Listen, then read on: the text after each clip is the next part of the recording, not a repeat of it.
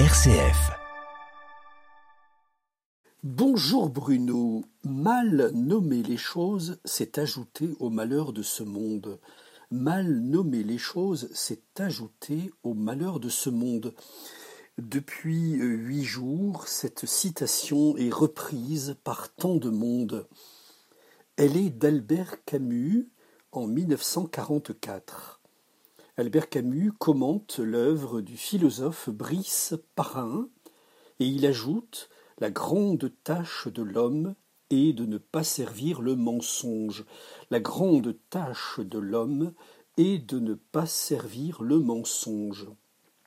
Oui, cette citation est bien de Camus, bien que euh, la pensée qu'il initia est d'un de ses amis philosophes.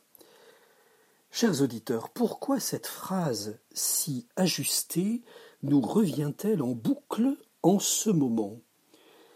Parce que la sidération devant la violence nous prive de mots, parce que le grand mélange d'indignation, d'incompréhension, de peur, de révolte semble tarir toutes les sources d'expression, quand nous avons pourtant à dire et à dire tant de choses.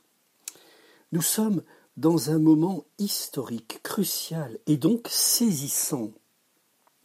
Les philosophes comme Derrida euh, disent que l'événement, dans son surgissement, rend les choses innommables. Innommables Oui, mais pourtant, Albert Camus nous dit Si tu ne mets pas de mots, tu ajoutes à ton malheur car même si les mots, en apparence, ne changent pas le cours de l'histoire, en nommant les choses, on entre dans la responsabilité de l'histoire. En nommant les choses, on entre dans ce qui relève de notre responsabilité dans l'histoire. Ceci n'est-il pas vrai aussi dans la prière, chers amis? Dans notre prière vers Dieu, euh, euh, nos mots se cherchent, les mots se trouvent. Sur cette terre ensanglantée, le Dieu biblique se révéla. Lui qui est toute justice, tout amour, ne nous laisse pas sans l'expression de sa présence. Dieu voit l'extrême misère dans laquelle sont ses enfants. Il lui en coûte de voir mourir les siens, dit le psaume. Il lui en coûte de voir mourir les siens.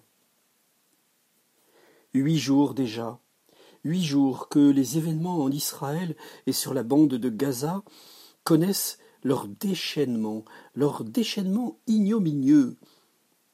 Chers auditeurs, je ne vais pas euh, ce dimanche matin surajouter à tout ce qui se dit déjà et qui est très lourd. Permettez-moi d'insister juste sur une chose, une seule. Pourquoi sommes-nous surpris? Pourquoi sommes-nous surpris?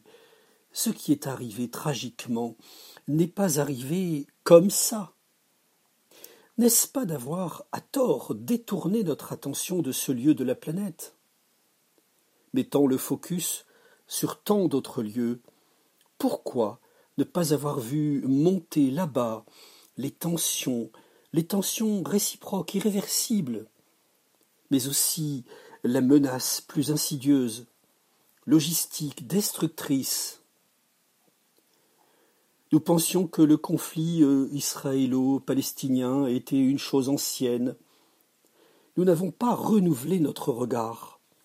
Nous n'avons pas saisi l'évolution dramatique, hélas, irréversible. C'était pourtant criant. Mais euh, nous avions nos crises, nos Covid, de nouveaux visages de la guerre ne signifie pas que la paix est devenue profonde au Moyen-Orient.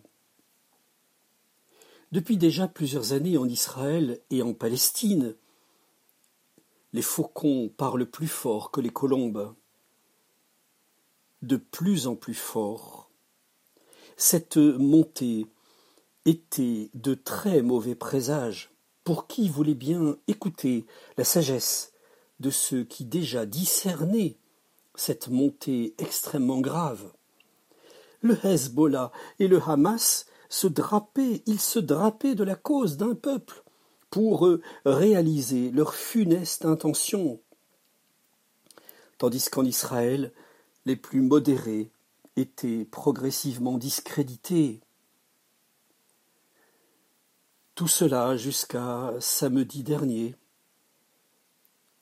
jusqu'au 7 octobre, jusqu'à cette indescriptible horreur d'un terrorisme organisé et soutenu jusqu'aux larmes, jusqu'aux larmes que personne ne parviendra à sécher, jusqu'au déchaînement de cruauté.